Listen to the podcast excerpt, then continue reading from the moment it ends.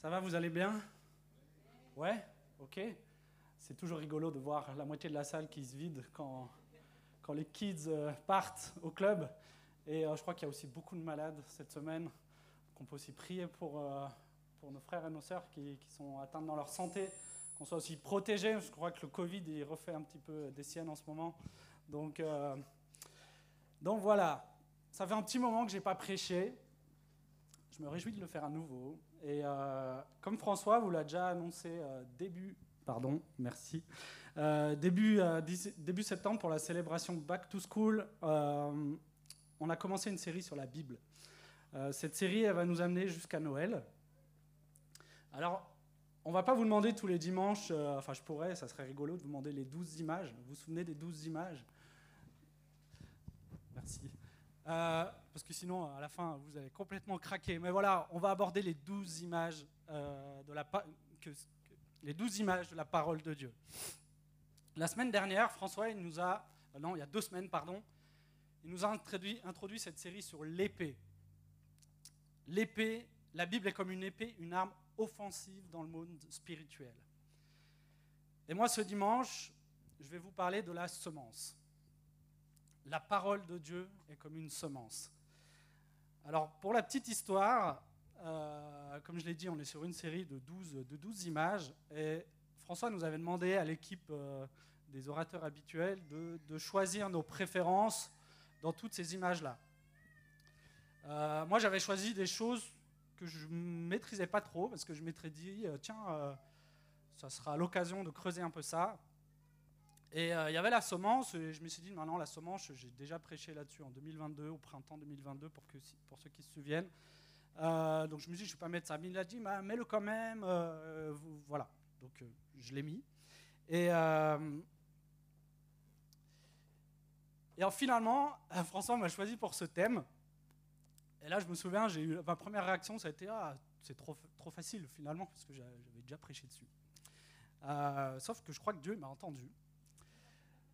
Là, j'ai mon PC qui est tombé en panne, avec toutes mes notes, mes anciens messages, enfin voilà. Et puis comme moi, j'ai une mémoire euh, de poisson rouge, un truc que j'ai fait il y a un, an et demi, euh, vous vous doutez bien, je m'en souvenais plus. Donc voilà, Dieu a beaucoup d'humour, je trouve, et ça a été l'occasion pour moi bah, de recreuser ce sujet, mais je vais l'amener d'une manière euh, complètement nouvelle ce matin. Enfin, nouvelle pour moi en tout cas. Alors, la parole de Dieu est une semence. Est-ce que ce n'est pas une belle vérité? Mais qu'est-ce que ça veut vraiment dire en fait? Alors, je suis sûr que ce n'est pas la première fois que vous entendez parler de semence. Euh, il y a plusieurs passages dans la Bible qui abordent la thématique de la semence. Et ce matin, nous allons en explorer quelques-uns. Alors, la parole de Dieu est d'une semence, comme je l'ai dit, une semence, elle donne la vie. Alors, on va d'abord voir un petit peu plus près qu'est-ce qu'une semence dans la nature. Alors, c'est là que commence le cours de biologie, ok? Alors je vais essayer de ne pas être trop scolaire, hein. on n'est pas à l'école, on est à l'église, alors excusez-moi si vous connaissez déjà le sujet par cœur. Mais voilà, donc là c'est une image d'une semence. Une semence, elle se compose de plusieurs éléments. Donc on a le tégument, je crois que c'est une tégumène, je ne sais pas trop exactement comment ça se dit, qui est l'enveloppe en fin de compte. On a ce qu'on appelle l'embryon ou le germe, qui est composé des feuilles miniatures, d'une tigelle et d'une petite racine. Donc euh, la racine, on y reviendra tout à l'heure. Et on a le cotylédon, qui, sont les réserves nutritives dans lesquelles il y a les cellules, notamment l'ADN de la plante. Voilà, en tout cas, une semence, elle, euh, elle comporte presque tout le nécessaire à la création de la vie. Elle est prête, elle n'attend qu'un milieu favorable pour sa germanisation. Germination. germination, c'est ça. À ce moment-là, elle va puiser dans ses réserves nutritives et en synthétiser de nouvelles, permettant la venue de la vie. Les graines germées, aussi minuscules soient-elles, vous le savez peut-être, c'est un puissant concentré nutritif. Et c'est d'ailleurs pour ça que certaines personnes le rajoutent à leur alimentation. Peut-être que c'est votre cas. Manger des graines, il y a manger des pommes et il y a manger des graines. Nous, on mange des graines aussi à la maison. Voilà, en tout cas, j'aimerais vous lire deux versets bibliques maintenant, qui se trouvent dans 1 Pierre 1, chapitre 1, verset 23. Donc là, je vais vous lire les deux versions, la version second 21 et la version Summer. Donc dans la version second 21, c'est En effet, vous êtes nés de nouveau, non pas d'une semence corruptible, mais d'une semence incorruptible, grâce à la parole vivante et permanente de Dieu. Et la version Summer, car vous êtes nés à une vie nouvelle, non d'un homme mortel, mais d'une semence immortelle, la parole vivante et éternelle de Dieu. Alors, quand on lit ça, on peut se poser la question qu'à la base, pourtant, on est tous nés d'un homme mortel, d'une semence corruptible. C'est nos parents. Je crois que personne ici est né dans un chou, dans une rose. Enfin, j'espère que vous n'êtes pas là-dedans. Hein. Mais la parole de Dieu, vivante, éternelle et permanente, nous apporte une vie nouvelle. Et avec elle, un héritage nouveau. Car nous devenons enfants de Dieu. La semence en elle-même, elle a un ADN de ce qu'elle va produire. Prenez par exemple le gland d'un chêne. Il porte en lui l'ADN du chêne. Et de la même façon, dans la parole de Dieu, il y a toute l'ADN de Dieu, toute la pensée de Dieu, ce que Dieu est, et elle va produire en nous la vie. Il y a aussi la manière de vivre de Dieu, la pensée de Dieu, les qualités de Dieu, si on en prend soin évidemment. Et notre ADN spirituel est transformé par la parole. On peut aussi lire dans Jacques, au chapitre 1, verset 18, Conformément à sa volonté, il nous a donné la vie par la parole de vérité, afin que nous soyons en quelque sorte les premières de ses créatures. Dans la version Summer, encore une fois, par un acte de sa libre volonté, il nous a engendrés par la parole de vérité pour que nous soyons comme les premiers fruits de sa nouvelle création. Donc on retrouve ici la notion de géniteur, le lien filial parent-enfant. Dans 1 Pierre, comme on l'a vu juste au-dessus, 1 Pierre 1.23, nous dit autre chose aussi sur la semence incorruptible ou immortel. Il est bon, il est vraiment bon de savoir que la parole de Dieu, cette semence qui nous a été donnée, elle ne pourrira jamais. Elle sera jamais détruite. Ma Bible, cette Bible, je peux la poser sur une étagère, elle peut y rester des années, elle peut y rester des siècles, elle perdra jamais de sa valeur. Et donc en reprenant les caractéristiques euh, de la semence et puis les deux versets que je vous ai cités, on peut dire que la parole de Dieu, elle est prête, elle est permanente, elle est incorruptible, elle a le pouvoir de donner la vie, elle nous rend enfants de Dieu grâce à la nouvelle naissance et elle possède en elle le nécessaire à son, à son développement en nous. Un puissant concentré nutritif spirituel. Alors j'aimerais vous montrer une euh, petite vidéo. On y voit donc le cycle de vie d'une semence. Euh, d'abord la graine qui est mise en terre, donc là c'est une graine de haricot. La mise en terre, une terre que l'on voit bien noire, bien riche, puis ensuite l'arrivée des racines, puis du plant suivi des feuilles. Alors j'aurais aimé vous trouver une vidéo un peu plus longue. Euh, on voit notamment le fruit euh, qui arrive, et qui retombe au sol et que ça repousse. À part des dessins animés, j'ai rien trouvé d'autre, donc je voulais pas vous mettre un dessin animé ce matin. Voilà. Mais en tout cas, ce qu'on voit d'abord, c'est que la semence, elle va s'enraciner. C'est une étape importante est crucial avant que le plant sorte de terre. C'est la croissance de ses racines. La racine d'une plante, peu importe que ce soit un petit plant potager ou un grand chêne, elles ont cinq fonctions essentielles. Elles assurent d'abord un rôle d'ancrage en plongeant leurs ramifications dans le sol, l'empêchant à la fois de s'écrouler sur soi-même et de résister aussi ou de basculer en fonction des vents et des tempêtes. Les racines, elles permettent aussi à la plante de prospecter les couches du sol successives pour en tirer un maximum de ressources. Elles servent également à accumuler des réserves pour lui permettre de redémarrer la saison suivante. Le système racinaire, il a cette capacité d'absorber l'eau aussi et les éléments minéraux contenus dans le sol. Et enfin, les racines, elles synthétisent, elles émettent des hormones de croissance, les, euh, cytokinines, merci Wikipédia, hein, ça ne sort pas de moi ça. Et en retour, les parties aériennes, elles nourrissent, elles nourrissent le système racinaire grâce à d'autres hormones.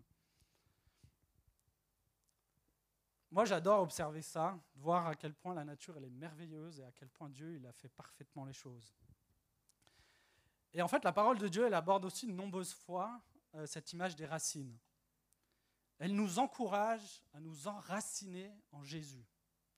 Et on peut donc lire aussi dans Colossiens, au chapitre, euh, à Colossiens chapitre 2, verset 7, le passage suivant. Enracinez-vous en lui, construisez toute votre vie sur lui et attachez-vous de plus en plus fermement à la loi conforme, à la foi conforme, pardon, à ce que vous a enseigné. Agissez ainsi en adressant à Dieu de nombreuses prières de reconnaissance. Alors, si nous voulons grandir, cette semence qu'est la parole de Dieu doit s'enraciner dans notre vie, afin d'être ancrée, de tenir fermement face à l'adversité. Donc l'adversité qui peut soit venir de notre péché, soit d'attaques extérieures. La parole de Dieu, c'est une source incroyable de ressources, de clés pour nous aider à aller de l'avant.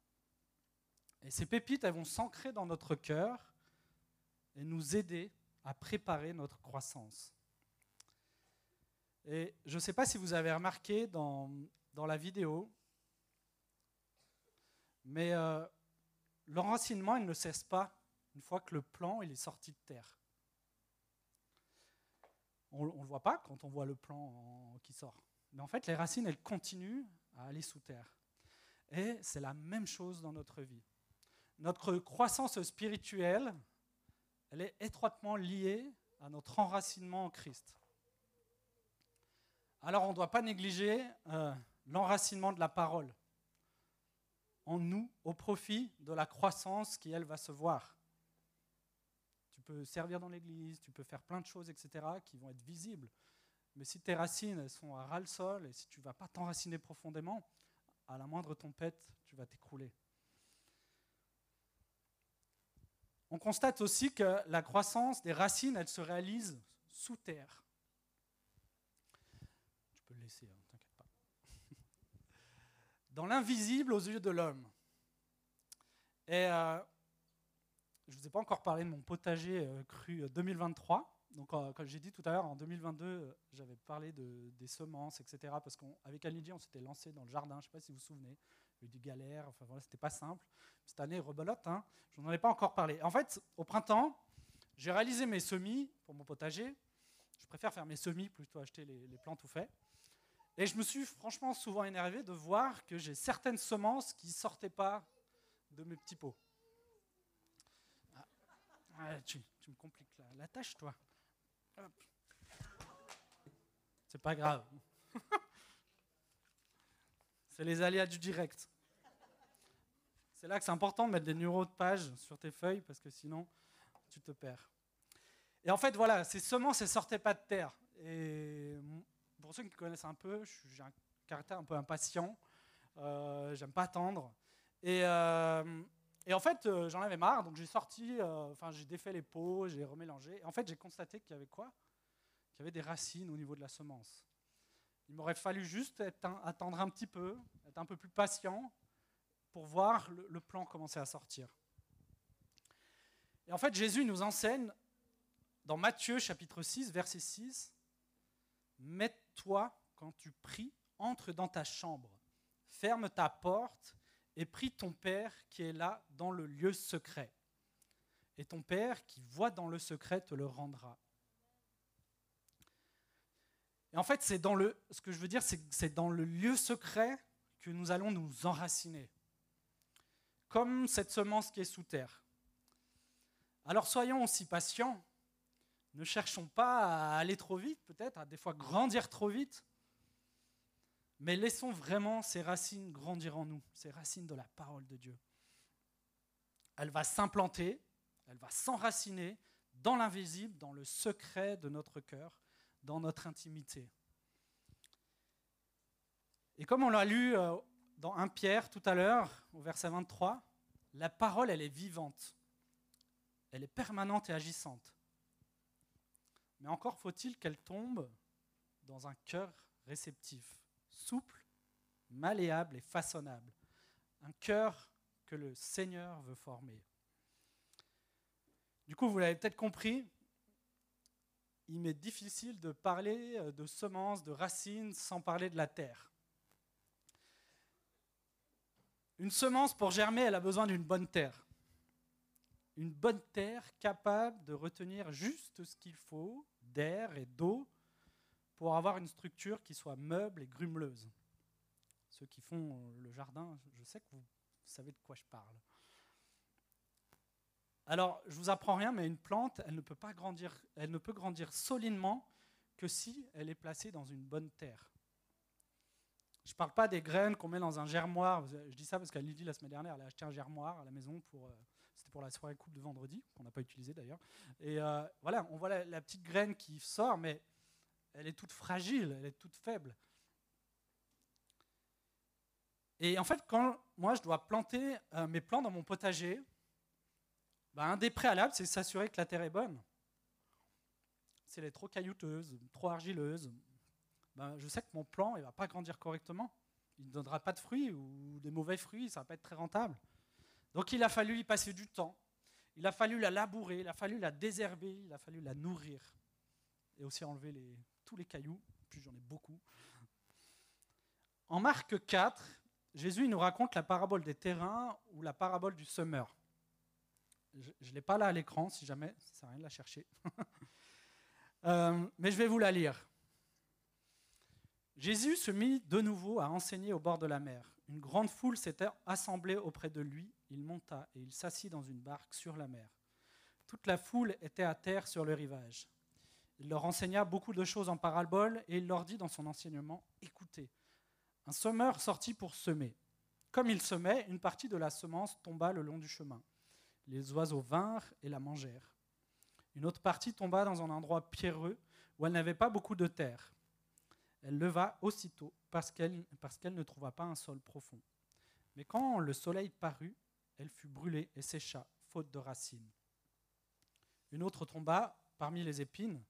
Les épines montèrent et l'étouffèrent, et elle ne donna point de fruit. Une autre partie tomba dans la bonne terre. Elle donna du fruit qui montait et croissait. Elle en rapporta 30, 60 et 100 pour un.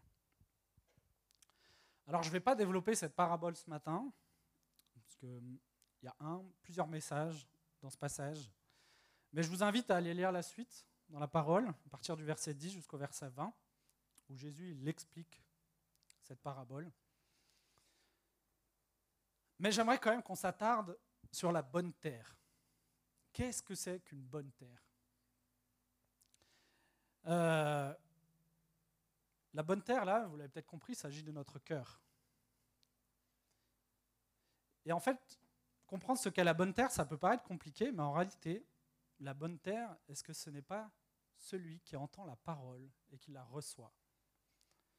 Celui qui l'écoute, celui qui lui laisse le temps de prendre racine, celui qui lui laisse une place de choix dans sa vie, dans ses projets, dans ses préoccupations. Être réceptif, entendre sa parole, la recevoir, avoir soif de Dieu. Et ce n'est pas une fois pour toutes, mais c'est une attitude de cœur. Alors attention à ne pas laisser pousser les mauvaises herbes. Il faut veiller et protéger notre cœur comme un jardin. Il est écrit dans Proverbe 4, au verset 23 à 27, donc là normalement je, je l'ai.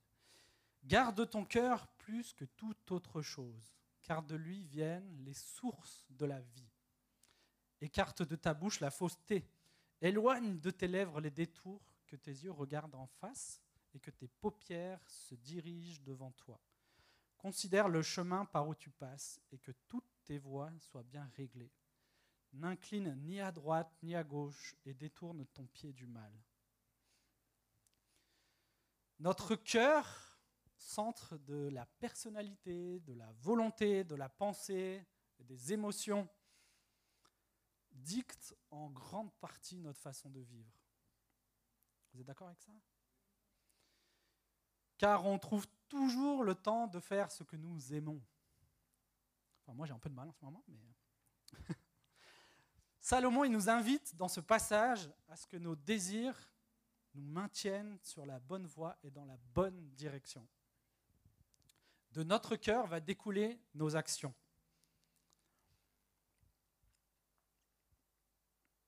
Je me suis perdu. Euh, voilà. Si notre cœur est gardé et pur, bah, nos actions seront aussi pures.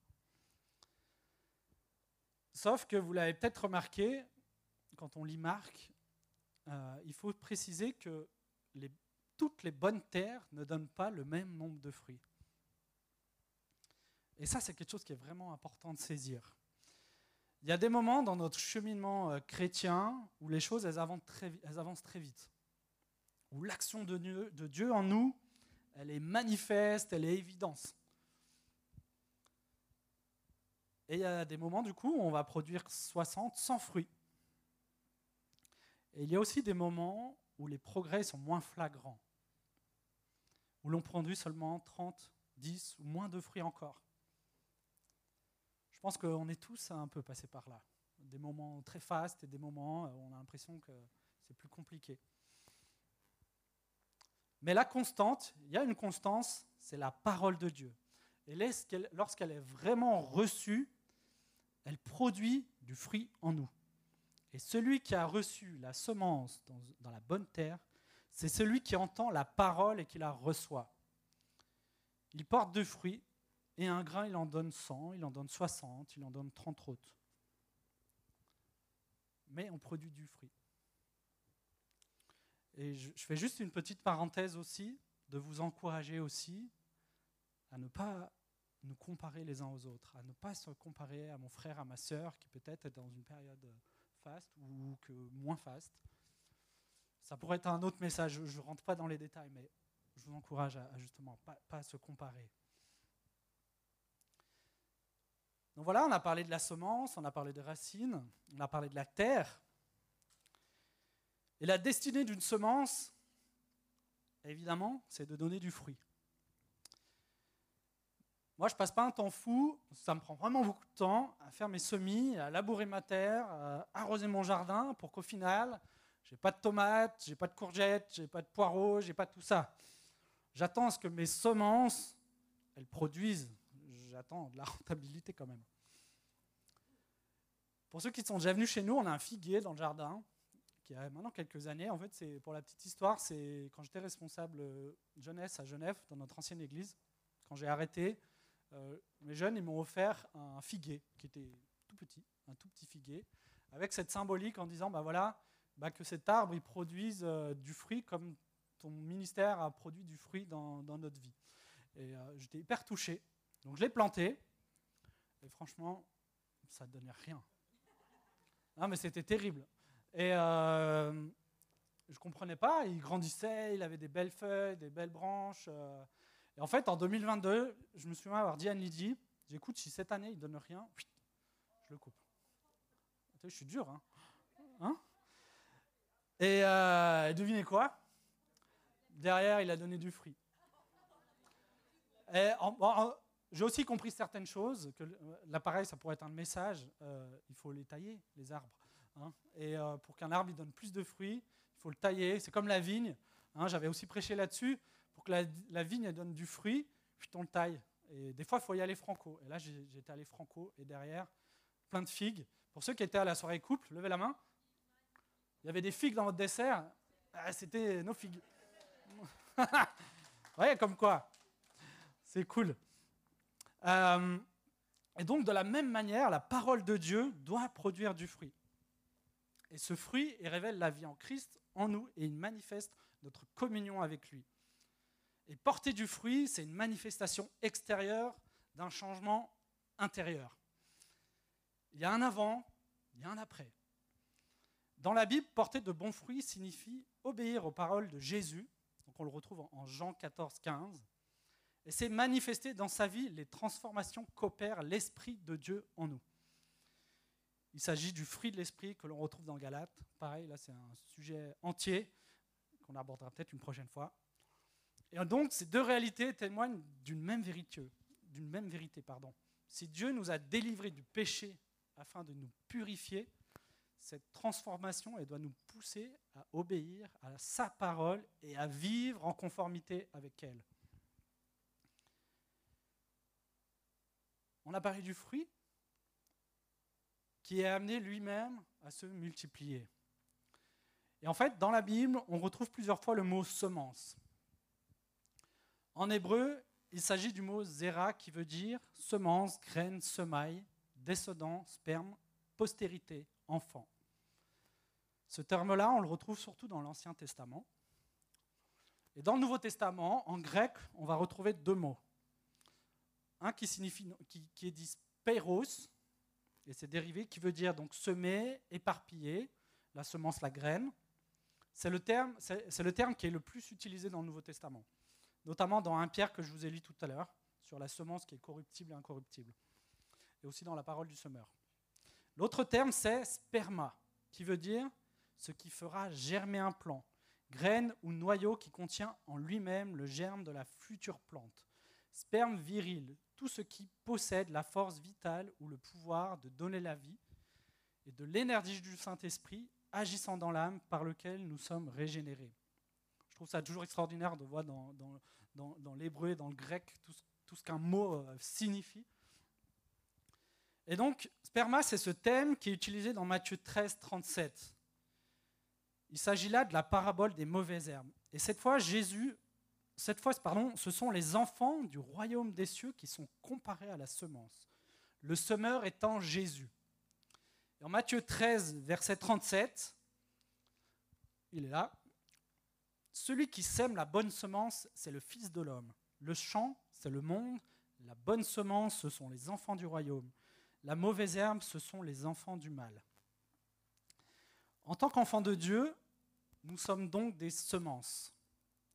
Sperma, le terme sperma, que, Jésus, que Jésus a et sème. Et ce qui est très intéressant dans la définition de ce terme, c'est la présence du Saint-Esprit. On parle de l'énergie du Saint-Esprit. Et donc quand la parole est semée en nous, elle grandit, elle porte du fruit. On devient alors porteur de vie une semence du royaume de Dieu. Une semence que Jésus sème dans le monde. On en revient souvent justement à notre mission.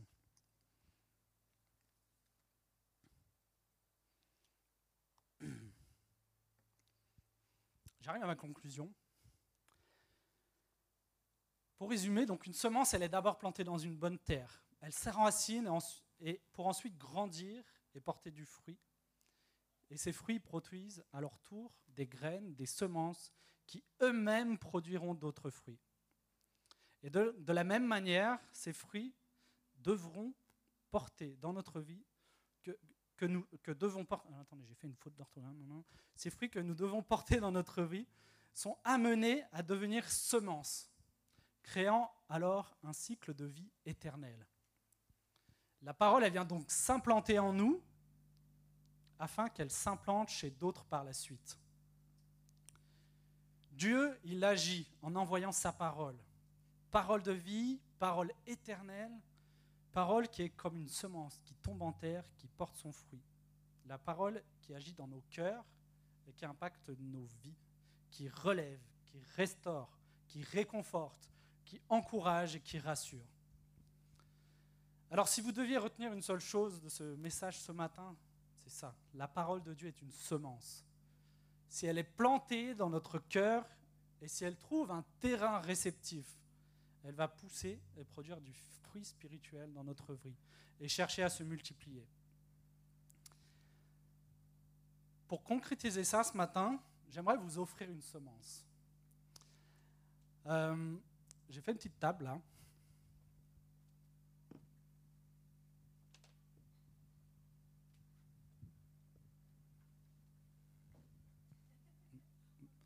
femme, elle avait dit que ça allait pas tenir.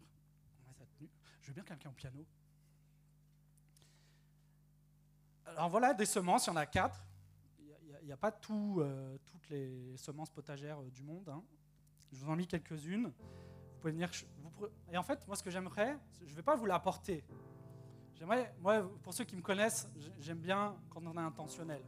Parce que ce serait trop facile si je passais dans les rangs et que je vous donnerais la semence.